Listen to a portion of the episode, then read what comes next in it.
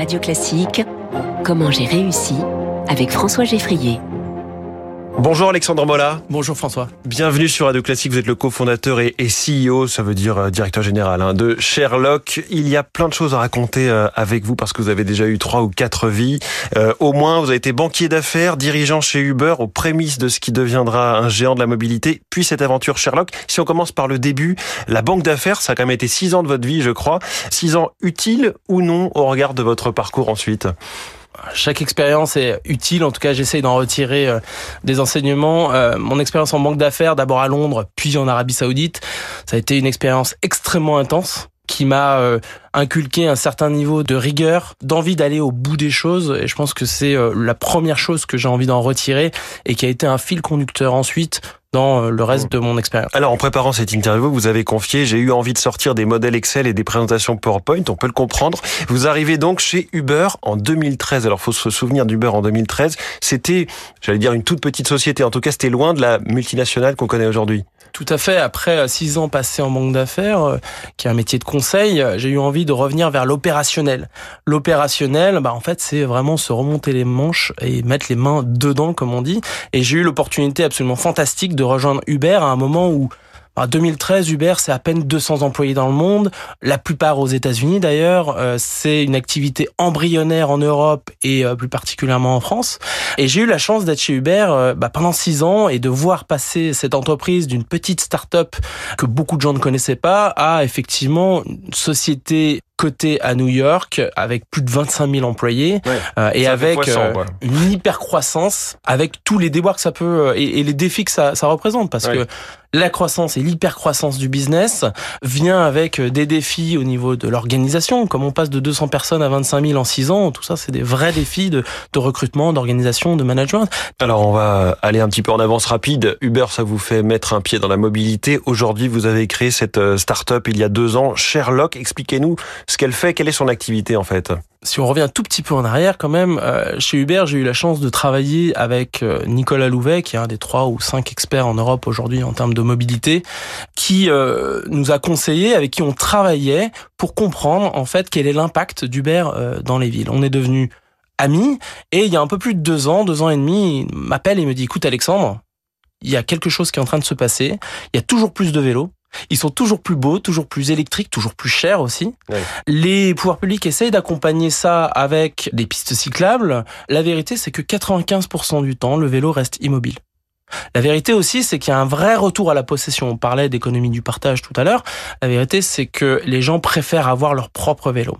Et en fait, la conjonction de ces deux phénomènes, avec aussi un autre changement de paradigme, qui est le passage du vélo loisir au vélo mode de transport fait qu'il y a une explosion du vélo. Mais quand on remarque, et c'est ce qu'on a vu dans les études qu'on a menées pour créer Sherlock, que euh, le principal obstacle à l'usage du vélo, c'est le stationnement sécurisé, sous-entendu la peur du vol. On s'est dit, là, il y a quelque chose à creuser si on veut débloquer massivement l'usage du vélo. Vous avez donc créé une sorte de cadenas connecté qui est fixe, hein, qui est installé sur les, les petits potelets, les petits poteaux dans les villes, c'est ça? Exactement, on a créé le premier cadenas partagé au monde. L'idée, elle est relativement simple. On va déployer ce cadenas à travers la ville, ça va créer une infrastructure, infrastructure partagée à laquelle vous allez pouvoir accéder via votre application. Et en fait, c'est très simple. Vous allez dire, je veux aller aux 12 places Henri Bergson. L'adresse de Radio Classique. Exactement. Je vois qu'il y a dans mon application un emplacement sécurisé disponible, un cadenas Sherlock disponible. Je vais pouvoir le réserver. Je suis pas obligé, mais je hmm. peux.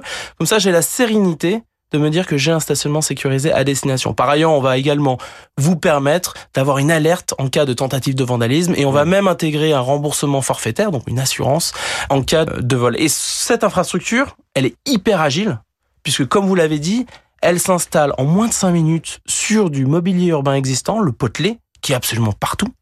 Euh, et elle se désinstalle également. C'est-à-dire que si on veut le déplacer, on peut le déplacer facilement. Mais vous parlez d'infrastructure, ce qui sous-entend le fait d'un déploiement assez massif. Aussi, pour que ce soit adopté, il vous faut combien de, de cadenas comme ça? Sherlock, je précise que Cher, c'est S-H-A-R-E, Lock, comme le cadenas Sherlock.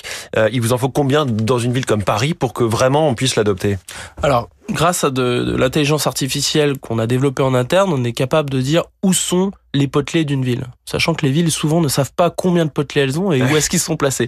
Donc nous, on est capable d'avoir cette cartographie et en fait aujourd'hui, si on prend l'exemple de Paris, on a réussi à déterminer qu'avec simplement 2000 cadenas déployés à travers la ville, on va vous permettre de faire du point à point. Euh, vous serez à moins de 100 mètres euh, d'un cadenas où vous soyez. Bah ça, c'est un très bon point de départ. Et à partir de là, avec un nombre d'utilisateurs qui va augmenter au fil du temps, on va pouvoir densifier ce réseau pour pouvoir répondre à toutes les demandes et on va pouvoir densifier ce réseau en fonction des usages et ainsi avoir des zones beaucoup plus denses que d'autres. Et ça, c'est vraiment intéressant parce que ça démontre aussi l'agilité de cette solution. Autre chose qui est intéressante, c'est que le cadenas est made in France. Ça, vous l'avez voulu euh, dès le début. Est-ce que c'est si facile euh, côté coût notamment? Alors c'est un vrai défi. C'est vrai qu'il y a encore quelques années, euh, l'arbitrage se faisait principalement au niveau du coût, coût de production en Asie, plus particulièrement en Chine, mais aussi mmh. si on regarde par rapport à la France. Avec ce qui s'est passé ces deux dernières années, on voit qu'il y a eu de vraies disruptions euh, sur euh, la chaîne de distribution euh, internationale.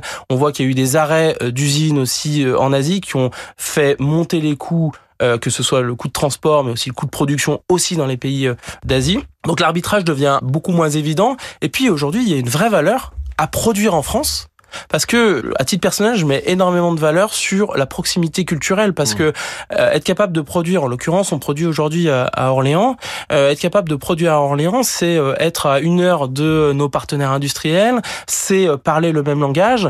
le même langage, bah en fait, c'est d'autant plus puissant quand il y a un problème qu'il faut mettre les choses à plat, bah, parler la même langue, avoir la même culture, c'est très puissant. Moi, je mets beaucoup de valeur là-dedans. Chaque jour, je demande à mes invités comment ils ont réussi. Alors, votre projet étant assez jeune, je vais vous demander qu'est-ce qui fera que vous avez réussi je pense qu'aujourd'hui, la réussite, que ce soit dans la vie personnelle ou la vie professionnelle, c'est avant tout euh, savoir prendre les opportunités. Donc c'est du flair en quelque sorte. Euh, non, c'est du flair aussi, c'est ne pas avoir peur en fait et faire confiance un petit peu à son destin. Et puis aussi se rendre compte que euh, ben si on est à 40 ans et qu'on vit comme quand on avait 22 ans, peut-être qu'on a loupé quelques tournants. et en termes de vie professionnelle, c'est aussi arriver à prendre un petit peu de recul et se dire bah c'est le moment pour moi d'entreprendre. Je me suis jamais défini comme un entrepreneur. Mais à un moment donné, j'ai pris du recul et j'ai pris conscience que bah, j'étais peut-être capable, l'opportunité venue, de lancer Sherlock, ce cadenas partagé absolument euh, innovant et, inédit, aussi une assurance euh, disruptive, mmh. innovante euh, qu'on a créée, qui est absolument unique. Et en fait, c'est quand on sent cette opportunité qu'il faut savoir la saisir et avancer. Alexandre Mola, merci beaucoup, cofondateur de Sherlock, invité de Comment j'ai réussi sur Radio Classique. Merci et bonne journée.